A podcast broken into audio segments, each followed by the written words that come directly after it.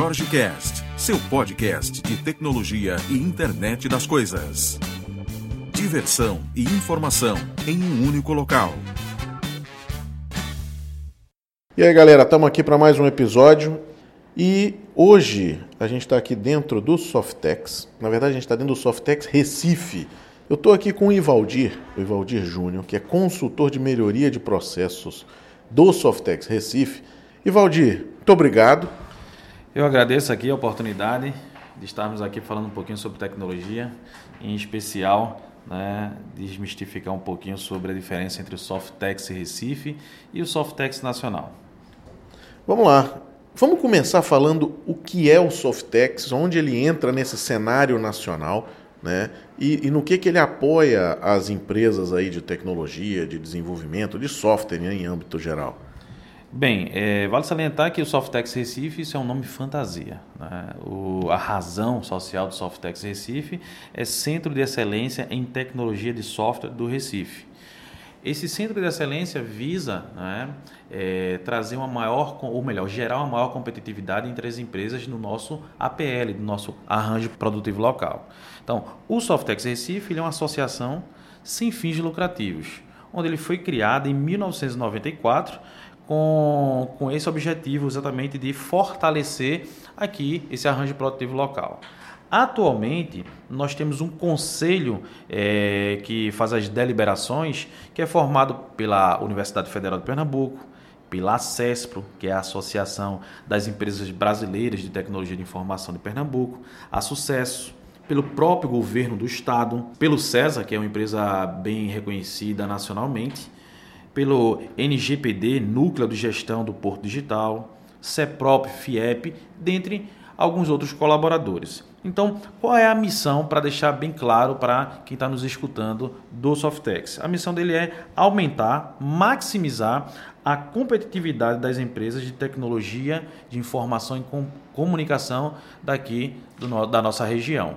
Muito embora, né, como nós temos uma atuação regional, é, o estado da Paraíba, Natal, Maceió e até Sergipe, nós conseguimos fazer algumas colaborações em conjunto com, por exemplo, o Sebrae.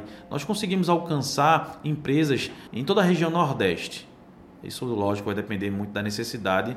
Além disso, né, nós é, visamos orientar as empresas de como elas podem colaborar entre si que, é que acontece hoje? O Softex ele acaba organizando algumas cooperações, trabalhos cooperativos entre empresas que se complementam tecnologicamente. Você pode ter uma empresa que ela é muito boa na área de qualidade, mas uma outra empresa que ela é muito boa ou ela tem um bom produto que vai é, gerar ou satisfazer um determinado cliente. O Softex faz essa reunião de competências, de capacidades e gerencia esse projeto que pode ser para uma empresa privada, que pode ser para um governo do estado. Né? Nós já tivemos essas experiências. E uma outra coisa também que o Softex faz é prover capacitação para melhorar a mão de obra na área de tecnologia. Nós tivemos já cursos voltados para preparação de certificação em GP, gestão de projetos, formação voltadas para a área de qualidade de software. Nós temos aqui um núcleo chamado Núcleo de Excelência em Teste de Software, que é um departamento que é exatamente onde eu estou lotado com outros consultores. Nosso corpo de consultores basicamente são pessoas que trabalham no mercado, na indústria de software, bem como são professores e pesquisadores, são doutores ou doutorandos. Então, o que é que esse departamento faz? Ele presta consultoria para melhoria de processo de desenvolvimento, bem como melhoria de processo de teste. Então, esse núcleo, esse departamento Next, ele foi fundado em 2004. Exatamente, ele foi fundado oriundo de um projeto RAI do CNPq. E eu me lembro claramente porque eu entrei exatamente em 2006 e esse projeto estava finalizando. Então, nós começamos a fazer com que as empresas tivessem consciência de que era necessário e é necessário investir em qualidade.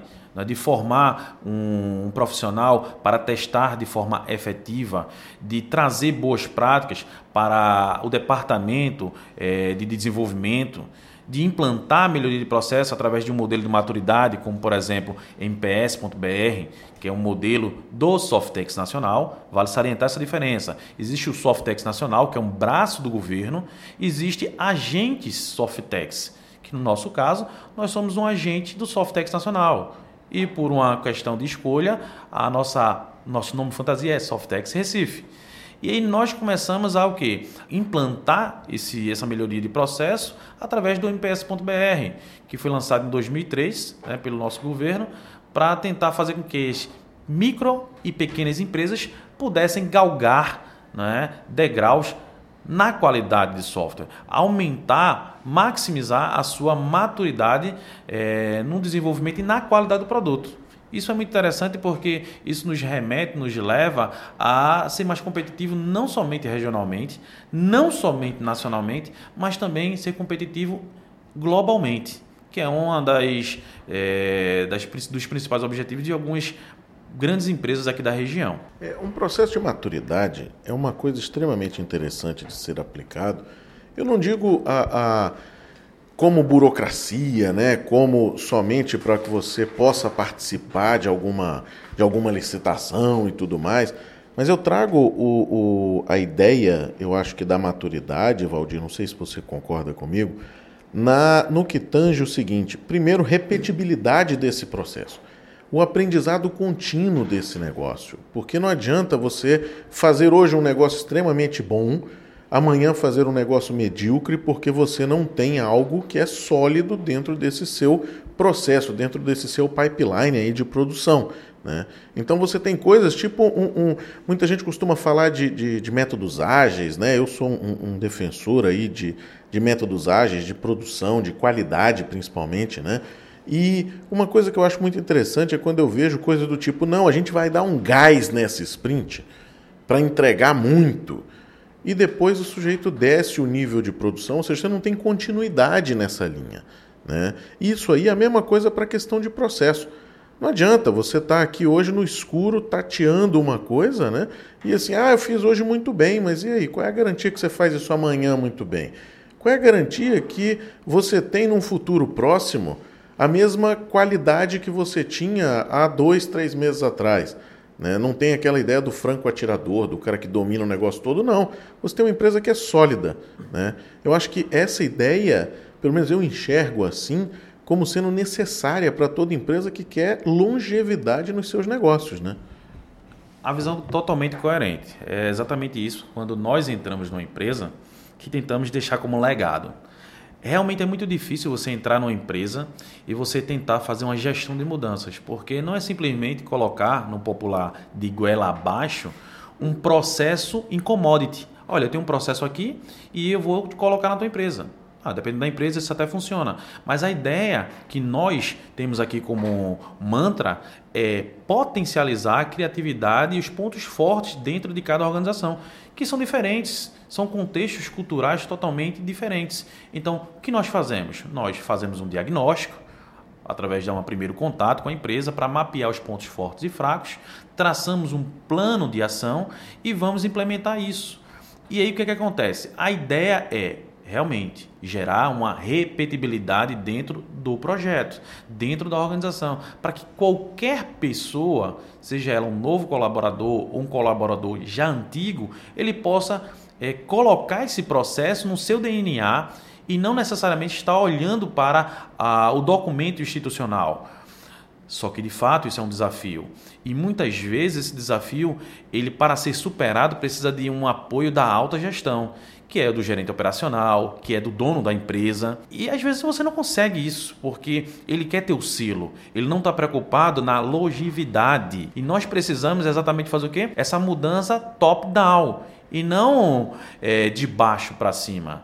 Eu até posso ter um comprometimento da, do chão de fábrica, mas se eu não tenho um gerente que está realmente acompanhando, apoiando, quem me garante que eu vou conseguir manter uma motivação? Lembrando que ninguém motiva ninguém. Nós disparamos estímulos motivacionais. Olha, sensacional esse negócio do ninguém motiva ninguém, né? Eu, eu costumo falar isso, né? Que é a motivação intrínseca do cara, né? E a motivação extrínseca, né? Aquele, o bônus, né? Você, não, vamos dar um bônus, aí você cria um mercenário. Não, a gente vai agora espalhar. Eu vejo muita gente dando soluções do tipo. Eu, eu, eu já coloquei alguns ambientes para serem mais agradáveis. Né? E, e eu gosto muito desse negócio, porque eu acho que se o cara levanta de manhã e não consegue trabalhar com felicidade, o serviço que ele vai fazer vai sair cagado. Não tem como. É o cara que acorda e diz: Puta, vou de novo para aquele inferno, aquilo é o caos. Pô, o cara já chega, o outro dá bom dia, bom dia para você, para mim tá cagado. Então, assim, não funciona, isso não é um negócio legal. Né? E esse, esse negócio de, olha, ninguém motiva ninguém. E a gente tem que mudar a ideia como um todo, eu acho que é o que todos deveriam pensar. Porque muita gente chega com um negócio que é assim: olha, a gente acabou de descer uma máscara de ferro e agora você segue. Sim, por quê? É, é a questão do, do, do que eu digo, que é o seguinte: o cara chega com um caso de uso ou com uma história, né? Seja o, o, o artefato que você usa para dar, dar entrada aí na sua, na sua linha de desenvolvimento, né? Você chega com isso aí, entrega na mão do desenvolvedor e diz assim: olha, toca aí. O cara não sabe qual é o valor daquilo, o cara não sabe o que, que vai funcionar, o cara não sabe nada. É a mesma coisa você chegar com um processo engessado e dizer assim: a partir de agora, o negócio é assim. Às vezes as coisas têm que emergir do time também. Tem coisas que vêm, não é aquela ideia retrógrada né, da cultura. Eu escutei uma vez um, um, um colega falando né, que ele foi implantar metodologia ágil dentro de uma empresa e o camarada virou para ele e disse assim: Não, não, aqui a cultura não permite. Eu disse: Escuta, mas é, é cadê a cultura? Traz ela aí para a gente convencer ela. Não, ela não pode, pô, cultura não existe. Cultura é um negócio que está dentro da empresa. Ela não pode vir para a reunião? Não. Então segue-se a implantação da metodologia. Porque se ela não vem aqui para confrontar, ela não consegue ter argumentos. Então, assim, a gente Muito vai tocar. É. Porque é um negócio que muita gente tem uma série de argumentos absurdos para não fazer o negócio andar. Da forma como você está passando, é o que realmente se deve pensar, né? Que é, poxa, tem que ser na empresa inteira tem que ser desde o dono, do presidente, da alta diretoria, da cúpula, do board, seja o nome que se dá, né, até o cara da faxina. Então, assim, é todo mundo empenhado, porque eu acho que falta, Evaldir, não sei se você concorda com isso também, é, falta um pouco do, do senso de time, né? As pessoas são muito franco-atiradoras, né? O cara assim, eu resolvo. Não é eu resolvo. Né? Eu tenho um time trabalhando por trás, eu tenho pessoas se esforçando para aquilo. E eu acho que quando você implanta qualquer coisa que começa, primeiro, com um pilar forte de qualidade, que é o que falta em muita coisa, né? Porque não adianta você desenvolver, trabalhar feito um louco né, no negócio, e assim, ah, trabalhei feito um louco, passei o fim de semana, mas quando vai para a produção não funciona, você nunca tem aquele, aquele nível né, de qualidade. O próprio cliente já reclama, diz: ah, bicho, vai subir uma nova versão, aí vai destruir o que já fez anteriormente, vai, vai ter problema. Olha, eles nunca atendem ao que a gente pede. Esse departamento de TI é furado, é não sei o quê. Eu acho que é em frente a isso né, que se implanta alguma coisa. Concordo mais uma vez e, e corroboro, porque nós temos uma dificuldade muito grande de fazer esse convencimento de que é necessário que a gestão, a alta gestão, esteja mais próximo do operacional, pelo menos para valorizar aquele investimento que não é um custo, e sim um investimento que pode ser a curto, a longo prazo. Uma das dificuldades que nós temos é exatamente para fazer a gestão de conhecimento. Imagine que a maioria das empresas, e aí eu estou falando especialmente das pequenas empresas, elas têm aquele funcionário que é uma biblioteca ambulante. Sem ele, ela não funciona. Ah, deu um bug e tal, classe. Ele sabe, ele não precisa olhar a documentação. Até porque não existe documentação. É, eu sou a favor é, das metodologias ágeis, nós trabalhamos bastante com metodologias ágeis, mas eu também sou a favor da, de não ser xiita. Ah, eu vou, estar, eu vou usar o Scrum, porque o Scrum é assim, é assado. Veja só, você quer usar um Scrum But, que é o que o pessoal discute aí, eu acho que vale a pena se agregar valor. Meu foco é a agregação de valor. Se esse processo híbrido agrega valor à sua organização, ótimo. Ah, se ele não agrega valor, é hora de mudar. Colocar o Scrum em sua totalidade, agregar valor, ótimo. Se não, está na hora de mudar. às vezes não é o modismo que faz a agregação de valor, e sim a agregação de boas práticas, de metodologias, de processos. Então, eu acho que a, a comunidade, né, e aí eu vou levar para a indústria, a academia, que deveriam dar de mãos dadas, deveriam refletir sobre isso, de a adaptação, se ela gera valor agregado, é o que importa. É, recentemente eu estava dando uma palestra sobre é, produtividade e rotina de trabalho. E um estudante lá, é, profissional, perguntou: Olha, na minha empresa eu não quero colocar um processo porque. É, X modelo, Y modelo vai engessar o meu processo e eu vou ficar fazendo step by step e isso vai demorar a minha produção? Eu disse, não necessariamente você precisa é, colocar um modelo em sua totalidade, a não ser que você queira o selo. Aí você é obrigado a seguir 100% o modelo. Mas se você quer melhorar somente o processo, olha para ele, vê o que cabe dentro do teu contexto organizacional e implementa. Nós aqui eh, já nos deparamos com é, empresas que ainda usam cascata, empresas que usam só metodologias ágeis e empresas que fazem um mix, porque elas trabalham com projeto. É uma empresa totalmente projetizada. E ela tem projeto que é com o governo, e aí requer um processo híbrido, que requer muita documentação. Tem projetos privados, que é puramente ágil, e assim por diante. Eu acho que um dos principais é, motivos de existir a adoção em massa é, da metodologia ágil é porque aparentemente ela te gera é, um custo menor, uma, um overhead, uma sobrecarga menor. E na verdade isso é uma utopia, isso é só uma fachada. Ela é tão trabalhosa quanto. Porque se você quer fazer um negócio bem feito, se você quer construir uma história autoexplicável, dá trabalho, requer reflexão. Ah, mas eu não vou precisar ter agora é, um gerente. Quem disse que você não vai precisar ter um gerente? Você não vai precisar ter um gerente se sua, sua equipe ou seu time for maduro. A metodologia ágil preconiza. Geralmente, uma equipe é madura quando ela está trabalhando junto seis anos eu vou falar a minha experiência. Dificilmente eu encontro uma equipe trabalhando seis anos. Muito difícil. A rotatividade, o turnover é alto. E aí você tem sempre o quê? O estagiário participando do Plane Poker. Não existe uma coisa dessa. Porque se eu estou fazendo estimativa por especialista, como é que o estagiário acabou de entrar e está jogando Plane Poker? Mas esse é o contexto organizacional da empresa. Se faz sentido aquilo naquele momento e o objetivo dela é fazer com que o estagiário aprenda, talvez o a opinião dele vai ter um, um peso menor. Faz sentido para ela? Ótimo. Então eu sou a favor disso. A agregação de valor. É, eu, eu tenho uns pontos aí nesse, nesse aspecto, que é o seguinte: primeiro, de, de, de Scrum, né? Muita gente tende a usar Scrum de forma errada né? e, e a jogar depois a culpa nisso. É, a questão de você é não ter documentação, eu acho que é o, o, o, principal. Né? Quando se fala de metodologias ágeis, muita gente acha que é pegar documentação, jogar para cima e dizer não faço mais nada, não escrevo mais um documento, nem nada. Eu tenho projetos hoje rodando que a gente tem um nível de documentação tamanha que eu tenho gente especificamente para fazer isso. Né? Antes de uma reunião, por exemplo, de planejamento de uma sprint, eu tenho algo que está em paralelo junto com um, um, program, um, um product owner, né?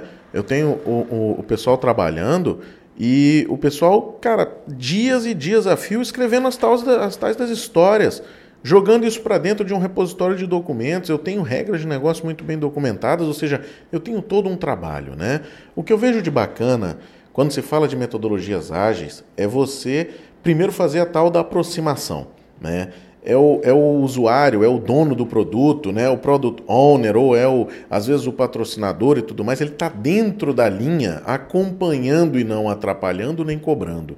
Né? Isso é um ponto que eu acho que é de extrema valia, porque você tem pessoas ali que antes se envolviam em pontos determinados. Então era o cara que chegava no começo, fazia uma reunião de requisitos, passava-se seis meses, ele recebia aquele requisito pronto e homologava. Né? E eu tenho hoje esse cara no seu dia a dia, né, permeando ali as, as ideias e tudo mais dentro dessa linha de desenvolvimento. Acho que isso é, é sensacional, entendeu? Agora, quando você, quando você pensa assim, é complexo, é muito mais rápido, né? Você vai fazer métodos ágeis e o software vai sair mais rápido. Não não é isso a ideia, né? Muita gente tem essa ideia realmente errada, né? É que assim, olha, vou colocar métodos ágeis, eu desenvolvo muito mais rápido. Não, você desenvolve muito mais rápido porque você melhorou a capacidade de comunicação daquele time. Aquele time hoje trabalha melhor. Aquele time trabalha mais focado simplesmente no produto. Mas tem tanta coisa agregada antes disso acontecer que assim, é alucinante. Poxa, só a parte de escrita de documentação, o trabalho que você tem antes de um sprint, que não é do time de desenvolvimento, né? Você tem um outro time trabalhando em paralelo, em apoio ali ao seu product owner, né? É porque muita gente pega somente o gráfico ali do Scrum e mete bala, né? Questões, por exemplo, de estimativa, eu tenho uma visão muito clara sobre estimativa. Estimativa é chute. Não tem outra visão, não, não tem como. É assim, você vai aprender com as suas estimativas. Essa é a grande verdade o time maduro. E assim, cara, a coisa mais difícil que tem é você achar um time 100% maduro, a não ser que seja da sua consultoria, que todos são sócios. Porque senão o cara tem proposta realmente. A gente vive hoje num mundo onde, pô, tem uma empresa do seu lado e o cara vai sair para ganhar mais. E não é só para ganhar mais, o cara vai sair para outro desafio. Ele vai sair para aprender algo novo. Né? O nosso mercado ele é dinâmico. Então você tem figuras como essa, por exemplo, o estagiário presente na estimativa mas isso tem crescimento às vezes para o time. Né? Eu tive agora a entrada de, um, de, um, de uma pessoa num time que a pessoa começou a questionar coisas que todo mundo dizia, poxa, mas são perguntas ridículas. Eu disse, pô, legal, mas onde é que elas estão respondidas? É, a gente não, não tem isso. Ué, mas e aí? Não eram ridículas? É. E se, e se vocês morrerem, né? Eu gosto desse exemplo da morte, porque a morte é algo que toca o, o, coração do ser humano, né? Você chega e diz assim: se você morrer, meu amigo, quem dá continuidade? Não, mas eu não vou morrer. Eu disse: não, espero também que não.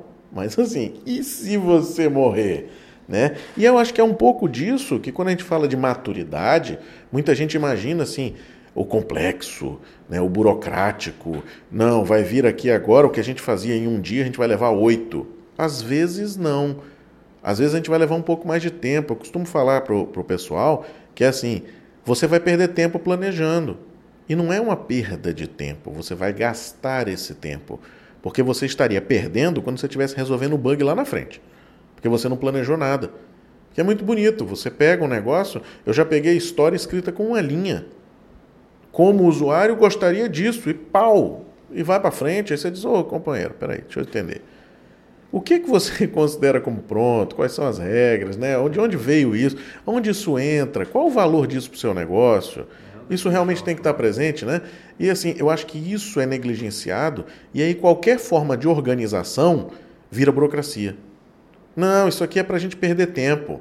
É melhor botar a mão no código. Eu prefiro até que o cara não ponha a mão no código, né? Com um negócio escrito como esse, é barra pesada, né? É verdade. É, é, vale salientar, só para dar continuidade à minha, minha última fala, que assim, quando eu falei que o pessoal pensa que não precisa de um gerente, na verdade, a metodologia ágil, você não tem a figura do gerente. Você tem o Scrum Master, por exemplo, é, quando a gente está falando da implementação uhum. da gestão ágil, que ele vai fazer com que você utilize o processo corretamente tira os impedimentos e facilita a comunicação com o PO, o Product Owner, o dono do pro produto. E você tem um time que ele desenvolve, ele toca toda, todo o backlog da sprint, todas as atividades que foram é, acordadas para serem feitas naquele momento. O que eu friso, o que eu acho que vale a pena nós é, darmos ênfase, é que se a equipe não tem maturidade, certamente alguém vai ter que ser um motineiro, vai ter que fazer as vezes do, do gestor se você vê que a equipe não está selecionando, é, cumprindo as atividades, aí você não está usando metodologias ágeis, você não está adotando, você está usando práticas ágeis. Vale salientar isso. Há uma diferença grande em adotar práticas e utilizar uma metodologia ágil. E como você falou mesmo, Jorge, é, o pessoal pensa que ser ágil é entregar rápido. Não necessariamente. É, é, tanto que a agilidade ela não é metodologia, ela é filosofia. É? Você tem que internalizar valores e princípios ágeis. Por exemplo, eu vou entregar é, algo funcionando. É, foco nas pessoas em vez de ser nas, nas tecnologias. É, é comunicação face a face, é priorizar isso. Isso são algumas das é, dos, e, dos pilares. E, e, quando você fala de, de Scrum, né, você está falando de uma framework que é adaptável, né? Então, assim, não necessariamente você tem que ter aquilo na risca, não é aquele, poxa, você só pode falar isso, você só pode ter aquilo. Não. Aquilo é, um, é um, uma prévia para que você continue. Né? O que eu acho muito sensacional do ágil, da, da, quando você fala, por exemplo, de Scrum, né, que a gente está citando tanto aqui, é a ideia principalmente da gente não ter o copy-paste do, do HUP antigo, que não era para ser copy-paste, né? mas que muita gente tinha os templates de documentos malditos. Né? Então era assim, você olhava, eram, todos os casos de uso eram iguais, tanto que muita gente não lia e passava coisa errada, porque o cara dizia, não, as próximas páginas não me interessam, né? porque são todas iguais. Mas por quê? Não é a prática que é errada. Né? São, são as pessoas que pegaram e adaptaram aquilo e disseram: não, não, é muito mais fácil eu pegar e fazer um copy-paste. A figura do gerente, quando você cita, eu não, eu não entro nem na questão do, do ter que ter ou do não ter que ter. É uma realidade que sem gestão você não chega a canto nenhum. O time de desenvolvimento não vai gerir o projeto, ele vai desenvolver o projeto. O Scrum Master ele vai fazer com que o time tenha a habilidade necessária para desenvolver aquele projeto. Seja com imersão de, de, de, de inteligência, seja com, com um, um, um canvas de aprendizado, seja com o que ele quiser. Né? Mas ele vai fazer com que aquilo emerja. O que eu vejo muito errado é que as pessoas tentam forçar a ideia de um gerente de projeto como o cara que delega atividades, como o cara que cobra as atividades. E aí você perde algumas das tais filosofias né, que, você, que você trouxe aí muito bem, que é errado né? Você forçar esse negócio, assim, não, eu tenho aqui um Scrum que é meio a meio. Porque aí eu faço uma reunião de retrospectiva no final e eu como o couro de todo mundo e eu que dou porrada.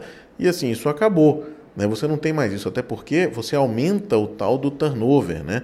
Você vai tirar o funcionário que é bom, o cara que é bom e comprometido com o projeto, ele vai embora. Mas eu chego na figura do gerente, isso foi uma coisa que eu vi muito bem, tanto em Nova York quanto no Vale do Silício, conversando com muita gente, do seguinte: como é que você vai gerir esse projeto? Quem vai atrás dos fornecedores? Quem é que vai buscar os caras que estão entregando? Quem é que controla o seu fornecedor de nuvem? Quem é que resolve realmente quando o problema é uma coisa que assim está intangível ali para o Scrum Master? Quem vai gerir isso? É o tal do gerente de projeto. Eu acho que a figura do gerente de projeto se torna algo muito mais gerente de projeto do que cobrante do, que o bedel de escola, né? que era o nosso tradicional gerente de projeto, aquele cara que ficava chicote o dia inteiro ou gerenciando cronogramas com gráfico gigante. Né? Era o cara que, pô, o que, é que você está fazendo? Estou ajustando o cronograma porque nega atrasou um caso de uso. E aí estou dando a, a, o reflexo disso nos próximos dois anos. E ele passava isso a vida inteira, né? Era o seu dia a dia, era isso fim do dia dar porrada porque não andou o que ele achava que devia ter andado e dar prazos absurdos. Então sai esse gerente de projeto que tinha essa finalidade e era cobrado por isso, né? Porque basta dizer que assim, ah, o cara fazia isso porque ele queria. Não, ele era cobrado por isso. A nossa, o nosso cenário era esse. De quem você pediu os prazos? De uma pessoa só. De quem você cobrava as coisas? De uma pessoa só. Por que você nunca reuniu o time? Não, porque o time não me interessa, mas não são eles que desenvolvem. Por que você não questiona eles, todos eles? Né? Porque hoje eu faço reunião de 30, 40 minutos, às vezes, com o PO, com o pessoal de escrita de, de, de, história e documentação e todo o time. E são reuniões extremamente proveitosas, porque a gente chega num ponto que é o seguinte: agora sim eu realmente sei o que é que eu devo desenvolver. Porque às vezes a história não está clara e muitas das vezes ela tem que estar simples mas ela tem que gerar a conversa, né? Ela tem que trazer aquele, aquele dia a dia. Então é nisso aí que eu acho que as pessoas têm que acordar, né, numa conversa como a nossa aqui, que a gente vê que, pô, são, são duas pessoas que estão no mercado, você está no mercado aplicando. E não é tudo mil maravilhas, você não chega numa empresa e diz assim, a partir de agora temos um quadro de atividades na parede, tragam post-its e vamos fazer a festa. Não é bem assim que a banda toca. Agora, se você consegue implantar realmente alguma coisa que melhore principalmente a qualidade do trabalho. Não estou nem chegando ainda na qualidade do software no final, mas a qualidade do trabalho. O cara saber realmente como é que ele vai trabalhar no dia a dia, onde ele busca aquela informação, o modelo de comunicação formal pautado em algo que realmente seja real. Porque muita gente hoje ainda voltou, está voltando agora para a ideia de ferramentas, que são destrutivas, né? Você conversa com a pessoa e diz assim: e aí, como é que é a comunicação do time? A gente usa Slack? Sim, não, legal, eu, eu sou fã do Slack, mas é, é, qual, por que, que vocês. Como é que vocês conversam? Qual que é o. Não, a gente usa Slack. É quando você vai ver no relatório final do Slack da semana, muita gente comunicando-se internamente one-on-one. On one. Aí você diz, pô, a comunicação one-on-one -on -one é sensacional. Mas escuta, ela não pode ser um pouco nociva para o projeto quando você está tirando dúvidas de um cara com outro cara? Por que não num canal aberto, né, que o Slack favorece isso? Então, quem está gerindo isso? Né? E aí eu acho que cabe figura de várias pessoas nesse, nesse modelo. Né? É, é interessante porque vários, vários autores e pesquisadores dizem que sem medição não há gestão. E eu concordo plenamente. É. Se eu não tenho métricas, indicadores visíveis, palpáveis, para que eu possa tomar uma decisão, aí eu vou dar um tiro no escuro e vou pedir a Deus que me ajude. Então não dá para ficar dependendo de uma sorte, de uma insegurança. É, é, muito interessante porque quando você falou aí sobre as atividades desempenhadas por cada colaborador, por exemplo, é, eu acho que um dos maiores problemas hoje não é um problema técnico, é um problema chamado de difusão ou institucionalização é, dos, vamos dizer assim, das, das coisas organizacionais, das informações, diretrizes políticas. Por exemplo, se você chegar para um desenvolvedor ou um analista e dizer assim, qual é quais são as suas responsabilidades. Ele não sabe. Ele vai dizer aquilo que ele faz todo dia, todo santo dia. Mas ele pode ter mais responsabilidades. Ele não sabe. Porque a empresa, a organização, não se preocupou em institucionalizar papéis e responsabilidades. E nós, quando estamos entrando numa empresa, trabalhamos essa parte é trabalhosa, é, é chata, é um trabalho burocrático que vai te render uma agregação de valor futura, porque você pega um estagiário, um novo colaborador e você já deixa ele ambientado. Por exemplo, se eu tivesse uma empresa, o que eu faria? Quer dizer, ó, todo o departamento deixa em stand-by uma apresentação PowerPoint explicando sobre o que é o teu setor. 10 minutos. Quando chegasse um novo colaborador, era auditório e a semana ou um, dois, três dias, imersão, para aquele colaborador saber a quem ele vai procurar se ele tiver um problema.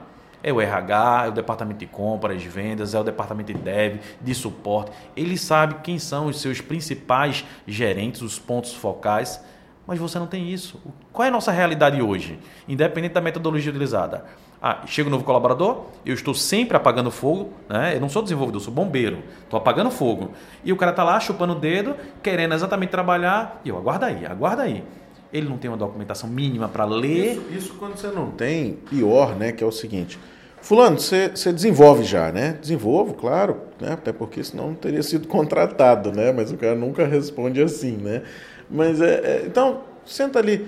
Ô, ô, colega, você aí do lado, é, explica para ele como é que ele faz aquele negócio lá que precisa fazer agora? Aí o cara disse, sim, mas onde que fica o repositório de código? É... Esse sistema roda em que? Que tipo de banco de dados acessa? Como é que funciona a camada de persistência? O que, que vocês usam? Aí o cara diz assim, a gente usa DDD, você não conhece? Aí vira para outro e diz assim, quem contratou esse cara? E é uma coisa absurda, né? Porque assim, o cara chega num ambiente que ele precisa saber o que é exatamente essa conversa que você está passando.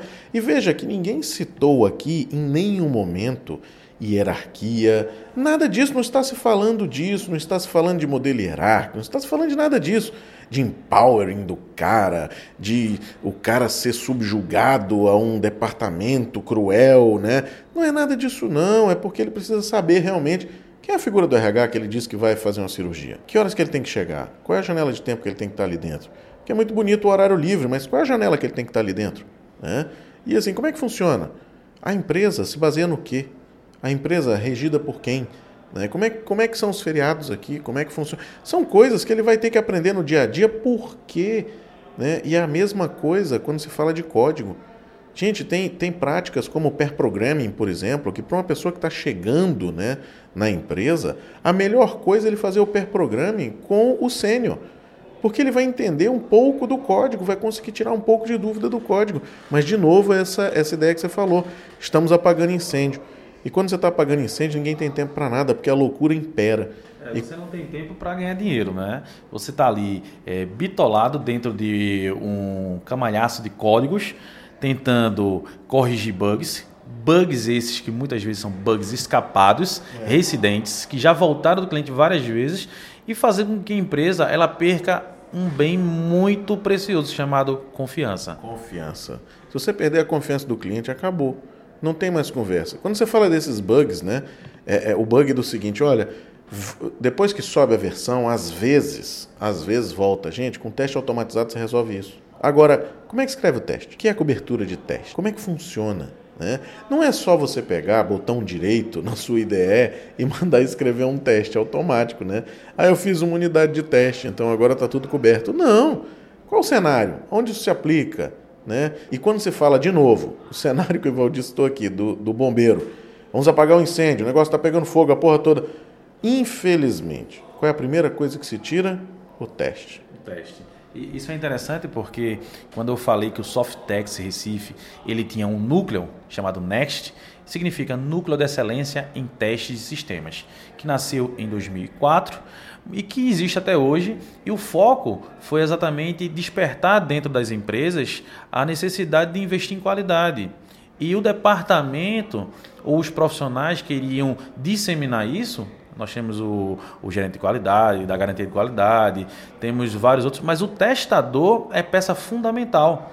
Você precisa ter testadores capacitados que conhecem da tecnologia, das técnicas, bem como regra de negócio. Eu posso ter um ótimo testador, mas ele não conhece a regra de negócio, ele não vai conseguir fazer testes avançados ou, vamos dizer assim, significantes, relevantes para o meu contexto ele vai aprender, é óbvio que ele vai ter que aprender. Mas até ele aprender, eu tenho uma curva de aprendizagem, um delay para identificar os principais bugs. Diante desse cenário, o Softex ele lançou em conjunto com a Rio Software o MPT, que é um modelo de maturidade de melhoria de processo de teste do Brasil.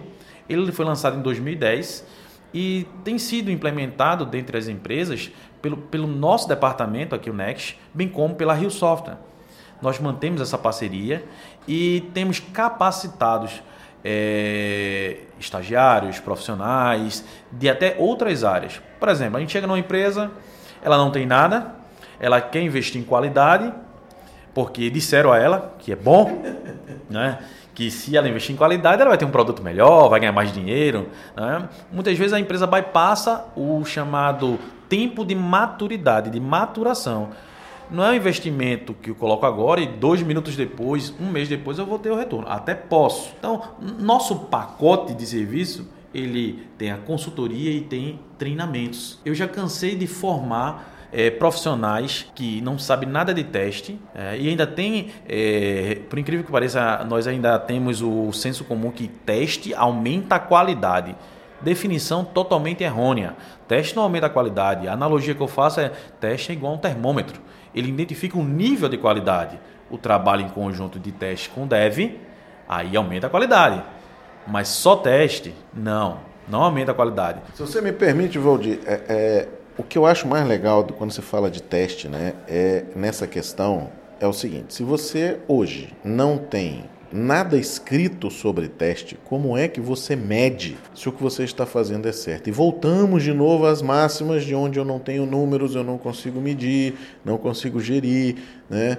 Quando, quando o Ivaldi fala, poxa, teste não é escrever teste não é aumentar a qualidade realmente, mas eu preciso que o teste passe. Para o teste passar, eu tenho que ter qualidade de software. Então, a ideia do termômetro, e veja, hoje você tem ferramentas alucinantes para fazer essa, essa visão, essa visibilidade.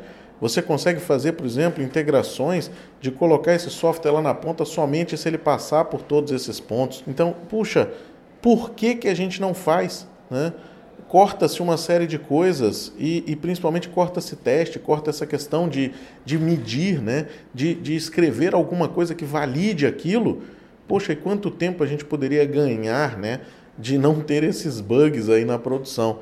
Então, vale muito e, de novo, o artefato de entrada para o desenvolvimento é quem vai dar origem, às vezes, a esse teste. Então, a história bem escrita, com bons critérios de aceite né, para o pessoal aí do mundo ágil, os critérios de aceite vão dar origem, às vezes, aos testes unitários. Vão dar origem, às vezes, a essa medição, para dizer se aquela atividade está pronta ou não e seguida de forma correta ou não.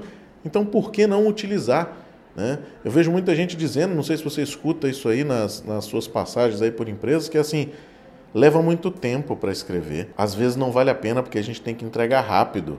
Mas de que adianta você entregar rápido? Você vai voltar, cara.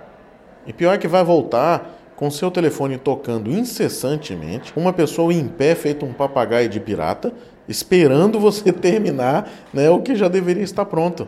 E aí, assim, entrego rápido. Eu tenho um, uma empresa que entrega tudo muito rápido.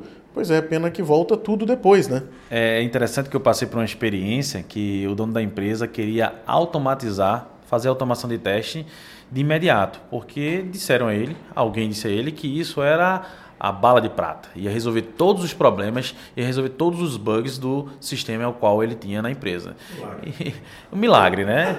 E aí tem que orar, jejuar muito. No entanto, eu fui dizer para ele, explicar para ele que precisava criar a cultura de testes funcionais manuais, para que aí sim nós viéssemos a chegar ao teste automatizado. E mesmo assim, não é somente testar manualmente ou de forma automatizada que vai conseguir maximizar a, ou encontrar o mais bugs possíveis. Você precisa fazer um mix. Você precisa ter uma fatia de testes manuais, uma fatia a, de automação uma fatia de testes unitários que é de responsabilidade específica do desenvolvedor e muitas das vezes nós não temos como mensurar isso porque o desenvolvedor ele não quer seguir um checklist. Ele quer fazer um teste empírico baseado é, no seu pensamento melhor no, no seu é, mapa mental. Mas quem me garante que ele está fazendo esse teste quem me garante que ele está fazendo debug? Quem me garante que ele realmente está testando? Quem me garante que ele não está querendo ganhar aquela produtividade de 200, 300, 500 reais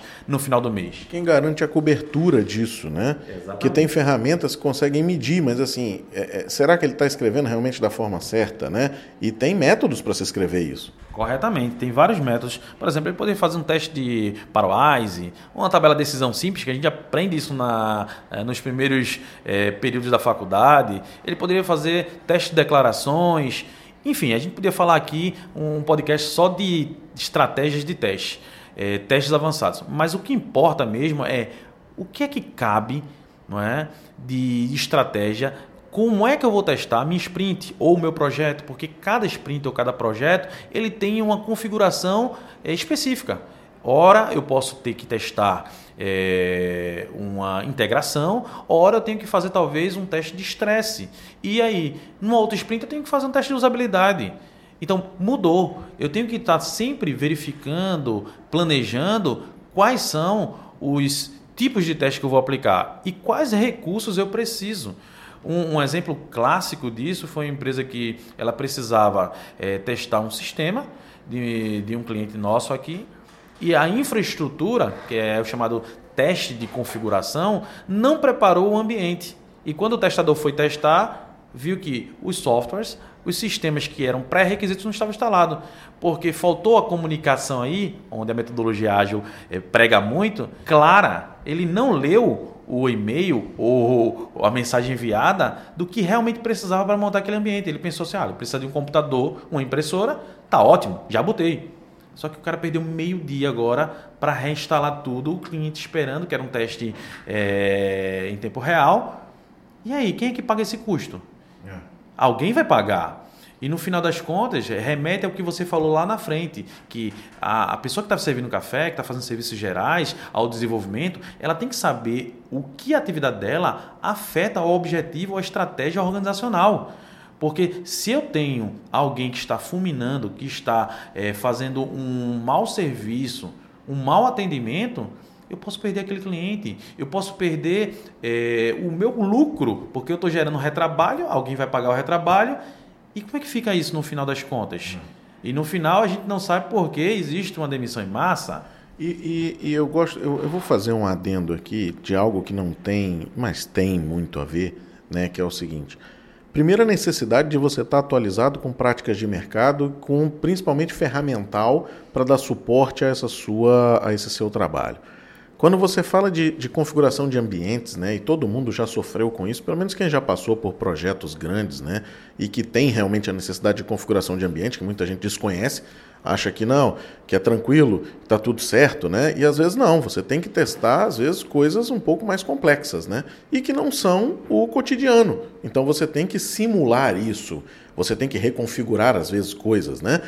Para isso, gente, existem containers, né? Você hoje testa com Docker, por exemplo. Você cria todo um ambiente com a rede, com tudo, comunicação, nível de serviço, tudo, tudo, com linhas de código. Mas assim, muita gente desconhece. Por quê? Porque está tão fechado naquele mundo dele, tá parado no tempo. É o cara que está ali Qualquer pessoa que chega de fora chega com uma novidade tremenda, né? E você tá, é o que eu costumo sempre falar, aumentando esse degrau aí da sua carreira, daqui a pouco você não consegue subir mais. Então, nós de desenvolvimento, de tecnologia, temos que estar o dia inteiro em constante atualização. Se o cara não está em constante atualização, meu amigo, está fadado ao insucesso. Não tem mais jeito. Não é porque você não trabalha mais com desenvolvimento, gerência de configuração, teste, que você não precisa estar a par conhecendo do que existe no mercado. Você precisa, porque você vai trabalhar fazendo interface com esses outros departamentos ou times. E como é que você vai conseguir conversar de igual para igual, criticar? Eu acho que também um dos maiores problemas que nós temos é, encarado é a formação de robôs dentro das nossas universidades. A gente não está formando um ser pensante com capacidade de criticar não, você manda, ele faz. Você manda, ele faz. Eu tive uma recentemente uma experiência que eu estava dando um treinamento de visão geral de teste em company, que é num contexto organizacional que eu dei todos os fundamentos de teste, expliquei e, e a ideia é que em algum momento nós conseguíssemos ir para, ir para a prática. Então eu fui estudar o contexto organizacional. E quando nós abrimos o sistema, eu comecei a perguntar, olha, isso aqui, como é que funciona? e isso aqui. E aí um cidadão da... da São aquelas perguntas óbvias, né, Valdir, é. que todo mundo diz assim, que pergunta ridícula. E onde que está documentado? É verdade. Aí eu cheguei para ele assim, fiz... É, sua dificuldade, a dificuldade dele era assim, olha, eu recebi uma história e essa história estava em alto nível. Só que a história ainda não estava implementada. Como é que eu ia criar um caso de teste numa história alto nível onde não tinha um protótipo? Eu disse, primeira coisa que você tem que perguntar ao seu PO, é, vai reusar alguma tela padrão do sistema? Ah, eu não perguntei. É, outra coisa, você chegou pelo menos a falar com ele e dizer assim: você poderia me explicar essa história, já que ela está em alto nível? Por não. Que, por que, que você não disse não, né? Exatamente. Por que, que as pessoas não chegam e dizem assim: olha, essa história está mal escrita, não vou fazer? Exatamente. E eu tive que explicar, a veja que o trabalho agora é não técnico. Olha, não é porque o cidadão é dono, é gerente, que você não pode discordar. É. Tudo é questão de como você é cortês, educado. Você vai dizer, olha, infelizmente não dá para fazer isso porque não temos informações, requisitos suficientes. A não ser que o senhor queira reescrever a história. E, e você precisa ter esse poder de crítica para que ele possa acordar e dizer: as próximas eu tenho que fazer melhor. Outra coisa interessante é o seguinte: é um pensamento que eu acho que às vezes as pessoas não têm do você é o especialista naquele momento, né? Imagine você num hospital, aí você chega completamente embriagado, né? E tem que fazer uma cirurgia ou um procedimento que não pode ser feito por causa do teor alcoólico no seu sangue. Você vira para o médico e manda ele operar ou manda ele fazer o procedimento? Ele não vai fazer, amigo, porque senão você morre. Não tem conversa. Por que, que nós reagimos de forma errada? Você estuda sua vida inteira desenvolvimento de software. Chega uma pessoa do seu lado e diz assim: faça desse jeito. Mas eu sei que não vai funcionar. Faça desse jeito. Aí você vai e faz. Tá errado, companheiro. Por que não dizer não, né? Concordo plenamente, porque eu acho que a nossa, a nossa atual geração está doutrinada a não dizer não. É, a não discordar do ponto de vista de terceiro. É, exatamente. Principalmente quando você tem um ditado popular totalmente troncho que diz assim: manda quem pode, obedece quem tem juízo. É. Para mim isso é uma balela, porque manda quem pode, é, tudo bem, mas não necessariamente precisa obedecer. Até porque se eu obedeço e no final dá errado, ele vai dizer você é o especialista, como você falou, e não me criticou. E que especialista é você? É. E aí eu tenho a minha. todo uh, o capital intelectual, todo o que eu desempenho questionado. É. Então eu preciso ter uma postura. Muitas vezes, dependendo do comportamento é, da pessoa, ela não tem, não é enfática, ela não tem uma postura de discordar, mas passa um e-mail. Diz assim, olha, não, não e, concordo. E eu vou mais além, eu vou mais além. Se o ambiente que você trabalha né, não permite esse tipo de diálogo, não estou falando de você ser agressivo, né, idiota, porque tem gente que gosta de ser idiota, né? Isso aí eu já tenho certeza que não dá. É assim, sim, qual é o argumento? Porque tem que ter argumento, né? Não, não adianta essa discussão boba. Agora, se o seu ambiente de trabalho não permite esse tipo de conversa, faça um favor para o seu ambiente de trabalho, saia. É saia porque o seu ambiente de trabalho vai melhorar muito. Né? Você está fazendo um favor àquela empresa, vá para outra. Está cheio de vaga no mercado. É verdade, eu, costumo dizer, né, basicamente eu faço uma, um parafraseamento, um termo que Frederick Winslow Taylor, né, que é considerado o, o, pai da administração científica, falava, que é você se entregar à vagabundagem sistemática. Em outras palavras, ah, é porque eu estou é, brigando contra o sistema, estou tentando e nada muda, nada muda, nada saia. muda. Aí eu vou me entregar e dizer assim, agora não vou fazer mais. Não, saia, porque você Sozinho talvez não possa mudar o mundo, mas você está contribuindo para que ele seja melhor. Então, é. É, eu vou me entristecer, vou me auto é, desprezar porque alguém, outrem, não está querendo sair da inércia. Não, eu acho que se o ambiente lhe faz infeliz, saia. Busque novos desafios, busque é, ser feliz antes de mais nada. É trabalhar naquilo que você gosta e que certamente vai gerar o quê? Uma maior produtividade. É? é? visível isso, seja na área de teste, de dev, é na área administrativa, porque, por exemplo, é, voltando para o Softex Recife, nós estamos com uma iniciativa agora que é um, montar um banco de talentos. que é isso? É um banco de currículos. Nós vamos tentar pegar vários estudantes profissionais da região para que esse capital intelectual que está escondido, imerso, que não está visível, participe de uma vitrine, um showroom que o Softex gratuitamente está provendo para que as empresas possam ir lá e dizer assim: rapaz, esse cara tem um currículo bom. Mas ele não sabe fazer um auto merchandising. Ele não, não. É feito uma amiga minha diz assim: tudo que você faz você tem que carcarejar para alguém escutar. É muito engraçado, né? então, tem gente que não sabe se mostrar, se vender e precisa de uma vitrine. Então o Softex está tentando prover isso para suprir uma falta de mão de obra para as empresas e para ser mais uma oportunidade para os estudantes e para os profissionais. E aí chegou no, no, num negócio bem legal que o slogan, o folder do que o Softex ia começar a jogar na, na, na rua, estava muito voltado para o cara que é dev, o cara que é, é tester, o cara que é um configuration management. Eu disse, não, uma empresa de informática também tem departamento pessoal. Uma empresa de informática também tem recepção. É. Eu quero criar um banco de talentos, que ele quer criar um banco de talentos que venha ajudar a empresa como um todo.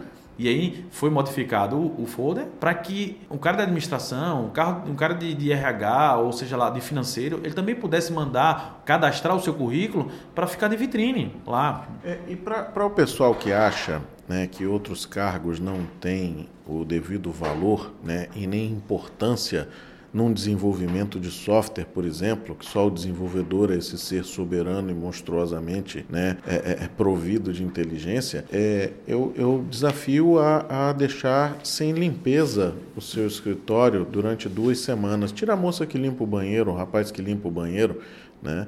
corta também o gari da rua pede para ele não passar ali durante duas semanas. Aí depois disso aí você começa a ver que todo mundo tem um certo valor na sua cadeia de, de produção, né? É, eu costumo dizer que, que, que, nessas horas a definição de sistema de informação ela é, cai como uma luva, porque o que é que ele diz assim? São componentes interligados que buscam atender um objetivo comum, alcançar alguma coisa comum. E se você vai para o organismo do ser humano, né, cada membro do corpo ele tem que trabalhar em harmonia. Se você vai para uma orquestra sinfônica, se você tem um instrumento se sobressaindo mais do que o outro, tem alguma coisa errada. Então, tudo tem que ter harmonia, tem que ser é. harmônico, cada um no seu, é, cada macaco no seu galho, mas trabalhando colaborativa de forma colaborativa, né? buscando alcançar aquele objetivo daquela organização, daquele ecossistema. Né? Uhum. Né? Isso é muito interessante que eu acho que um dos principais pilares que leva isso a naufragar se chama exatamente o que nós tínhamos tocado anteriormente, processo comunicativo. É. E se tu me permite falar, por exemplo, no meu doutorado, eu trabalhei exatamente nisso, no processo comunicativo. Eu lancei um modelo de maturidade, ainda acadêmico, óbvio, que chama C2M, que é Communication Maturity Model, que é voltado para verificar quão madura é o processo de comunicação daquela organização, daquele projeto. E aí existem várias práticas lá que vão tentar gerar um indicador para a gente ter é, um, alguma coisa que nos dê base para melhorar esse processo tão importante, essa área de conhecimento tão importante, que é negligenciada fortemente pelas empresas, principalmente pelas empresas de TI. Que eu vou até é, é, parafrasear um, um, gerente que, que disse para mim: nós tocamos a comunicação aqui baseado na nossa experiência. Se é para falar por telefone, a gente fala, se não der certo, a gente tira. Se é para falar via Skype, a gente fala, se não der certo, a gente tira. Nós não temos um desenho comunicacional. E eu disse, e se der errado? A gente conserta. É, eu... é interessante essas coisas, eu acho bem legal isso. Eu, eu, eu peguei uma consultoria uma vez que o rapaz disse assim para mim, eu vou, eu vou cortar o e-mail das pessoas, porque eu não quero mais que elas se comuniquem com o lado de fora da empresa. Eu disse, poxa, que coisa interessante, cara. Seria bacana também instituirmos o tronco. Né? Uma coisa que foi abolida há tempos atrás, mas que eu acho que se encaixa extremamente bem. Olha, é muito interessante que você me fez me lembrar agora de uma situação similar.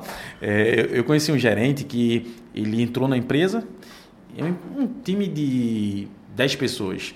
Então, era uma sala onde todos os desenvolvedores eles sentavam um ao lado do outro e ele basicamente aboliu você se comunicar face a face com o desenvolvedor que está do seu lado. Ah, isso é, isso é justo. Eu acho que isso é legal. Não, é, puta, eu vou, gostei disso. Depois eu queria isso desenhado. Pronto. Aí o que, é que acontece? Se, e um chama o outro para almoçar. Tá do lado. Aí entrava no G-Talk e dizia assim: vamos almoçar? E isso foi um absurdo, porque isso criou um motim dentro da empresa. E particularmente eu fiquei assim. Injusto. Pensando... Não, injusto. Motim injusto, injusto. Pessoas babacas. Não davam devido valor a essa empresa que valorizava tanto o ser humano como peça. É verdade. Oito meses depois ele foi demitido. Durou bastante, hein?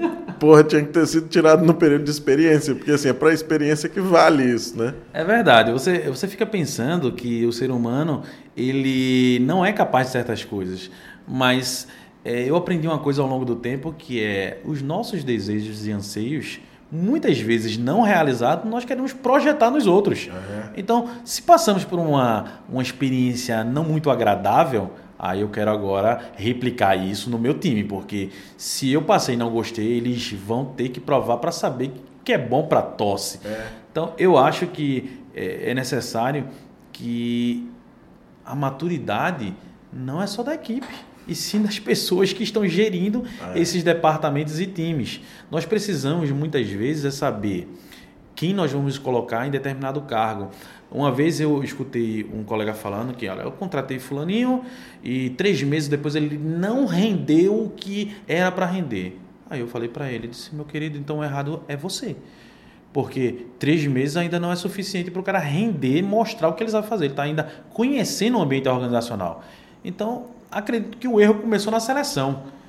E como, falando de pequenas e microempresas, não tem um RH, a seleção ela basicamente funciona como eu sou dono, eu sou gerente, eu converso, eu seleciono, e aí existe todo o espelho, né? Eu projeto nas pessoas. Então, às vezes eu quero alguém que é parecido comigo totalmente o oposto. Em uma dessas seleções, é, eu presenciei um líder de atendimento ser altamente humilhado, né?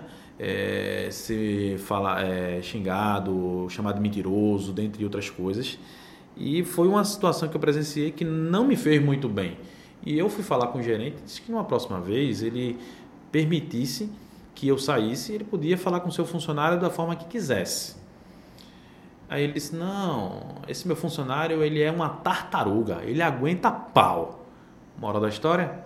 Esse funcionário dele era chave, era o detentor do conhecimento. Três meses depois foi embora. E ele teve que naufragar o projeto porque ele não tinha ninguém que tinha conhecimento suficiente para tocar o projeto. Mas o funcionário tartaruga, que aguentava pau no casco, saiu. Esse funcionário de tartaruga devia consultar um advogado, tem um negócio que chama-se assédio moral. Que aí ele podia até andar já em marcha lenta durante um tempo recebendo dinheiro da empresa. Mas é verdade. Nós, nós começamos a vivenciar cada coisa dentro da, da empresa que na minha opinião, é uma lição aprendida. Né? É, com Você começa a perceber que é, pequenas, médias e grandes empresas ela tem uma maneira de, de se comportar, de reagir nas dificuldades, mas ela tem o mesmo problema, que se chama exatamente a gestão é, de ativos humanos. De ativos humanos. É difícil você pegar uma empresa que ela, ela investe no capital intelectual, ela investe numa gestão humanizada. Ela até tem isso desenhado, ela até tem isso é, escrito, mas não coloca em prática. É, de, uns, de uns anos para cá eu comecei a, a, de vários anos para cá, né? eu comecei a brigar muito por pessoas e, e, defender realmente o cara como ser humano, não como peça, não como recurso, né? E, e eu já passei por várias, várias etapas dessa, de, de às vezes cair de paraquedas como gestor do time e você ter esse senso né, de, de poder, né, o falso poder e, e, e achar que pessoas não valem nada, que você está ali acima. Então, todo mundo eu acho que já vivenciou ou em si nesse cargo, ou consigo né, em, uma sala de reunião, alguma coisa desse tipo. E de um tempo para cá, de alguns anos para cá, eu comecei a ver que é o seguinte: se você tem um time que tem prazer de trabalhar, né, que ele gosta de trabalhar com você, que ele enxerga você e o resto das pessoas como companheiro de trabalho, como algo que, que tem valor, né? como algo que dá prazer a ele de acordar de manhã. É o que eu falei do, do Pô, o cara não pode acordar de manhã achando ruim, né? A gente consegue atingir níveis de produtividade muito maiores, níveis de engajamento, de comprometimento muito maiores, né? E as pessoas acham que não, que produtividade se dá no chicote, se dá na porrada, no método go horse, né? É assim, eu acho muito engraçado quando eu ouço isso, porque assim, está fadado ao insucesso. As pessoas estão ali por um tempo determinado. Seja para aprender a tecnologia que se desenvolve ali dentro e sair e ir para outra empresa, né? Ou seja para desenvolver seu próprio negócio ou às vezes o cara está quebrado, precisa de uma grana durante uns meses, então está ali, porque os salários geralmente são maiores nas empresas que dão muita porrada, né? Você ganha bem, às vezes. Então, assim, mas você vai passar pouco tempo. É uma coisa que não, não tem. E, e são aquelas pessoas que saem do dia para a noite. Eu comecei a, a, a medir um nível como esse, que era assim, aqueles caras que desistem, né?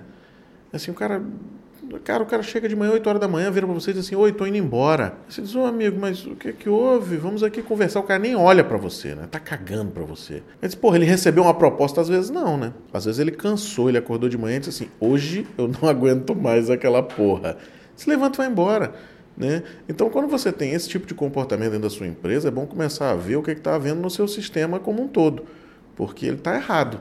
Porque as pessoas não desistem assim de uma hora para outra, o cara não se vira e vai embora. Né? Se ele tem um problema, ele tenta conversar. Agora, será que ele não já tentou conversar milhares de vezes? Então, vai de encontro a isso aí, né?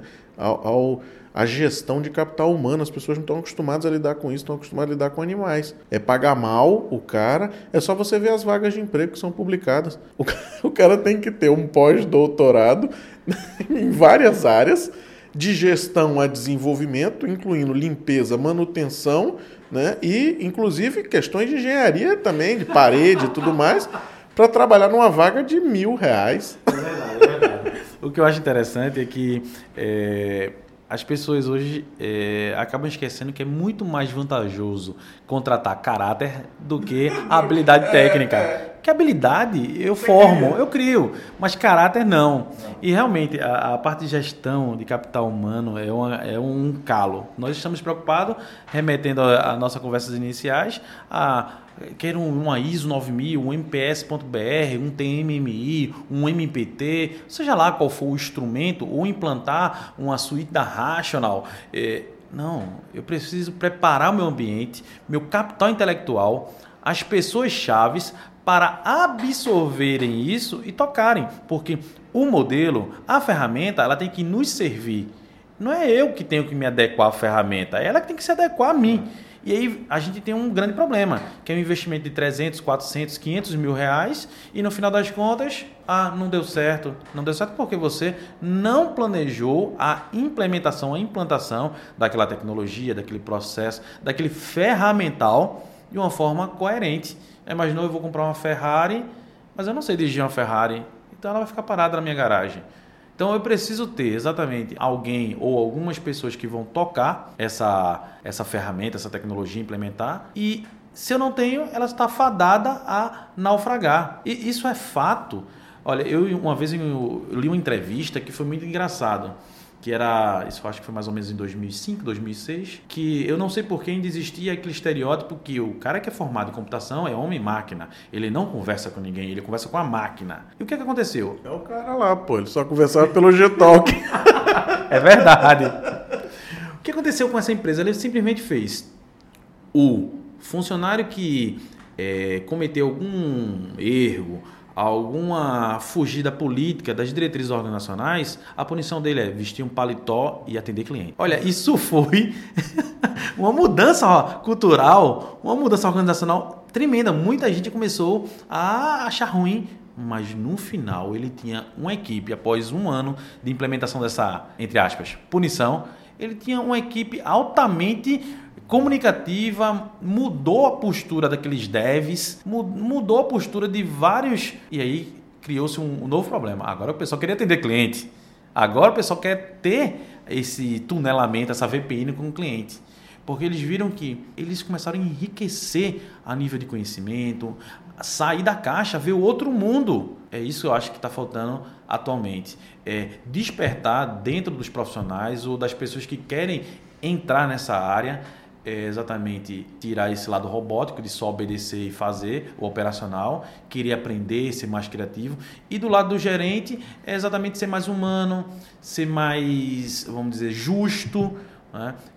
Eu me lembro que há três anos atrás saiu um relatório técnico é, falando que nós estamos numa geração neném. Aí que geração neném? Não é geração bebê, não. É uma geração que ah, os adolescentes de 16 a 22 anos nem estudam, nem trabalham e nem procuram. E aí, como é que funciona? Como é que fica ah, o nosso cenário de serviço? Porque eu vou precisar de mão de obra qualificada. Uhum. Mas se eu tenho uma empresa que é na base do chicote, se eu tenho uma faculdade, uma universidade que não dá subsídio básico para ensino e aprendizagem, eu vou ter nada de mão de obra. Eu vou ter é, um bando de é, robozinho que só vai fazer o que eu mandar. E se eu sou o detentor do conhecimento limitado, eu vou ensinar somente o que sei.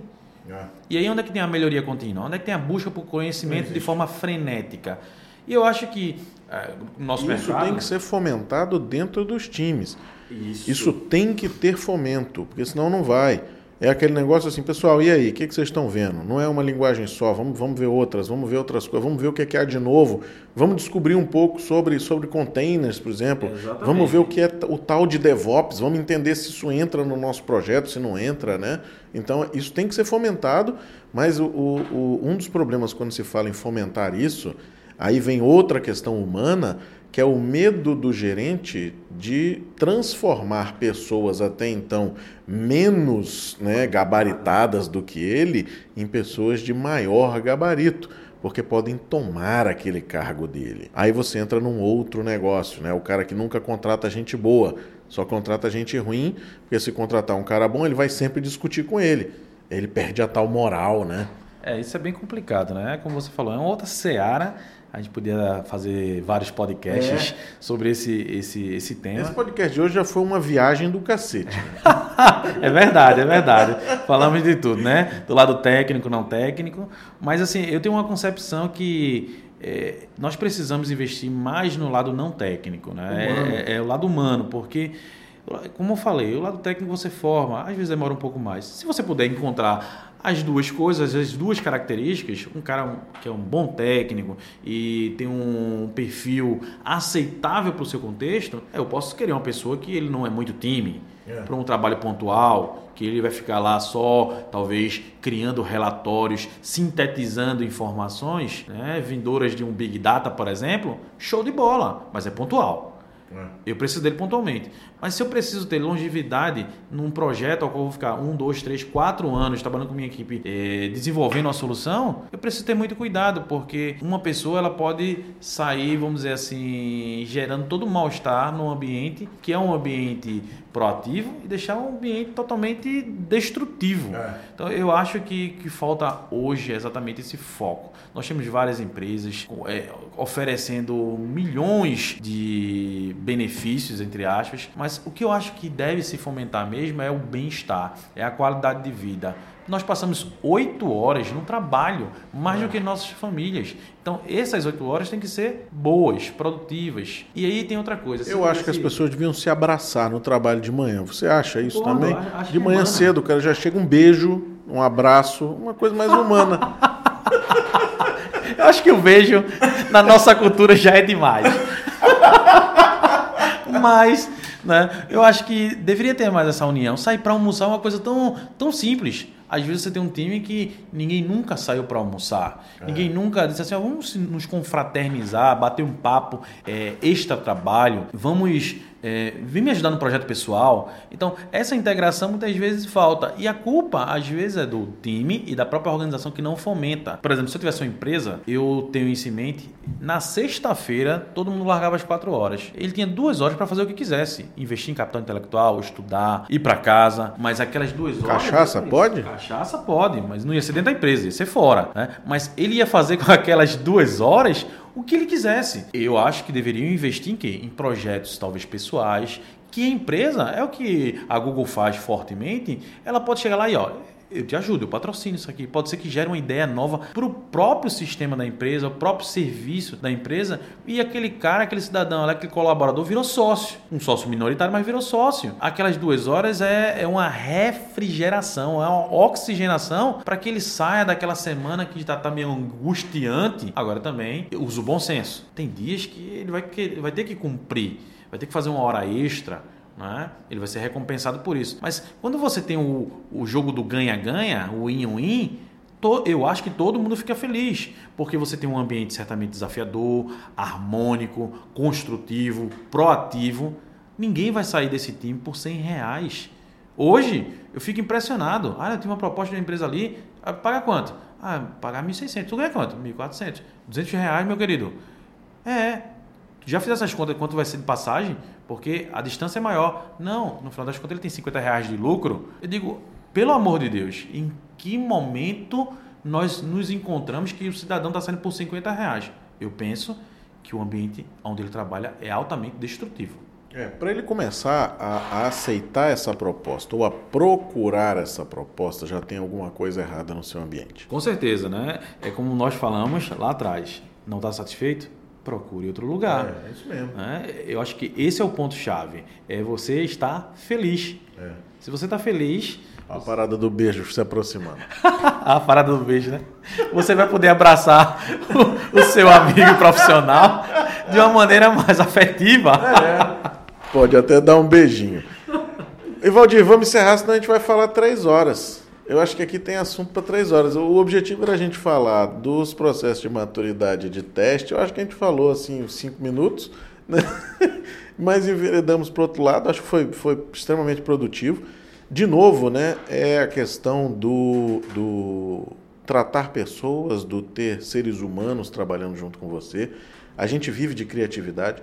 A gente vive de um processo onde você precisa realmente que aquela pessoa esteja bem para poder produzir, né? não é algo mecânico. Né? Ao mesmo tempo, eu não enxergo o software como sendo é, o artesão, né? eu acho que tem processo sim e ele tem que ser respeitado. Então, isso é uma necessidade. Muita gente, ah, é um processo 100% criativo e tudo. Não é bem assim. Né? Você precisa sim daquela arte, mas você precisa também seguir algumas normas, algumas regras e algumas coisas né, que estão delimitadas ali dentro de algo que é um processo que você tem que seguir, porque alguns já fizeram. Você consegue ter métricas, você consegue melhorar isso ao longo do tempo e você consegue evoluir como uma indústria realmente, né? Que é o que nós somos. É, é, voltando ao nosso tema principal, né? Que é processo. De fato, esses modelos que nós citamos, como o MPSBR, que é o brasileiro, né, MPSBR.br, que é baseado no CMMI, é o Capability Maturity Model Integration. Temos o MPT, que é o modelo de melhoria do processo de teste. Esses modelos vão gerar, é, vamos dizer, um caminho, um norte para que as empresas possam melhorar o seu processo. Não necessariamente após a melhoria, a implementação desse, desse modelo de qualidade, ela precisa continuar seguindo o modelo. É o norte, a não ser que ela queira o selo. Né? E eu costumo dizer que o selo é consequência, o selo não é o principal objetivo. Ela vai te dar uma, uma, distinção no mercado ao qual você atua? Sim, pode dar. Vai participar de licitações? Ótimo, pode dar. Mas, em primeiro lugar, você tem que melhorar o processo, você tem que criar uma cultura que você não tem. E aí, criando essa cultura, gerando essa agregação de valor através da implementação de processo desses modelos, aí sim você vai poder calgar novos horizontes, você vai melhorar continuamente, você vai ter previsibilidade, você vai ter visibilidade, você vai poder saber, por exemplo, se fosse no MPSBR, eh, um MPSBR serviço, a produtividade de atendimento, de resoluções dos teus tickets. Isso é interessante porque você, se eu tenho um atendimento, ele está com interface com o teu cliente, ele é porta de entrada. Se não estou conseguindo ter um bom atendimento porque o meu produto vive com falha, eu tenho o processo de desenvolvimento que não está proativo ou com a qualidade esperada. Se ele não está, provavelmente pode ser o processo de teste que não está atuando. Porque se retarda o desenvolvimento, eu vou retardar, ou vou dizer assim, ah, eu vou usar um pouquinho do espaço de tempo de teste de software, daquele teste. Então eu preciso fazer o seguinte: faça chuva, faça sol, nós vamos começar a testar o mais rápido possível e o mais cedo. Começou o projeto, já tem um testador lá participando das reuniões. Ele já está construindo os test cases. Que ah, eu tenho que construir, eu tenho que escrever, mais uma vez voltando que nós falamos lá atrás, caso de teste dá muito trabalho. Isso é perca de tempo. Não necessariamente. Eu posso montar uma estratégia de dizer, olha, para é, requisitos ou histórias de alta criticidade, eu vou criar um caso de teste detalhado, formal, passo a passo, step by step. Mas para de é, casos, ou melhor, histórias, é, o requisito de média ou baixa criticidade, eu faço um teste exploratório. Eu vou lá, crio só o meu cenário de alto nível e vou testar. E aí tem que ter, quem vai testar, ele tem que ter um conhecimento da regra do negócio que ele vai ver exatamente as partes que tem mais bugs ou que geralmente é, aparecem mais bugs. Então, eu acho que esses, esses modelos, eles não se sobrepõem, eles trabalham em conjunto, eles se complementam. Né? Eles não são concorrentes entre si como o mercado ele vende. É óbvio que ah, se eu vou colocar um CMMI, não necessariamente preciso colocar um MPSBR. Não necessariamente, é suficiente, porque eu estou pensando em melhoria de processo. São distintos, chegam a ser concorrentes, mas se eu tenho um objetivo estratégico de ter melhoria de processo e ser forte na participação de licitações, ser forte na, na prove, é, no provimento de serviço na, na, no Estado, nas partições públicas, eu vou ter que ter o MPSBR. Logo, eu me certifico CMMI, peço equivalência no MPSBR e aí eu tenho dois certificados simultaneamente e vou alcançar o meu objetivo estratégico. Então eu acho que é isso que as empresas têm que pensar. Não é simplesmente implantar um modelo de maturidade ou de qualidade, é ele está alinhado ao meu objetivo estratégico. Não, não está alinhado. Então pode ser que eu esteja gastando dinheiro. Não vou implementar modelo, vou só melhorar o processo, que é mais barato, tá? Eu começo por onde? Desenvolvimento, teste ou por, pelo atendimento de serviço de, de TI.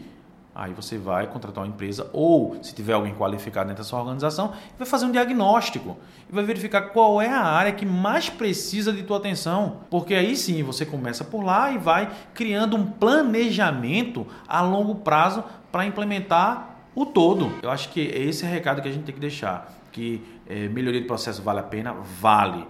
É, vale a pena ter um modelo de qualidade? Vale. Vale a pena ter um certificado? Vale. Mas qual é o objetivo estratégico? É. Mas eu queria deixar aberto também a questão do abraço e do beijo. Eu acho que é, que é bom, eu acho que é bacana. em certos momentos, dependendo da pessoa, vale a pena abraçar e beijar. Valdir, muito obrigado. Grande abraço. Obrigado também, foi um prazer.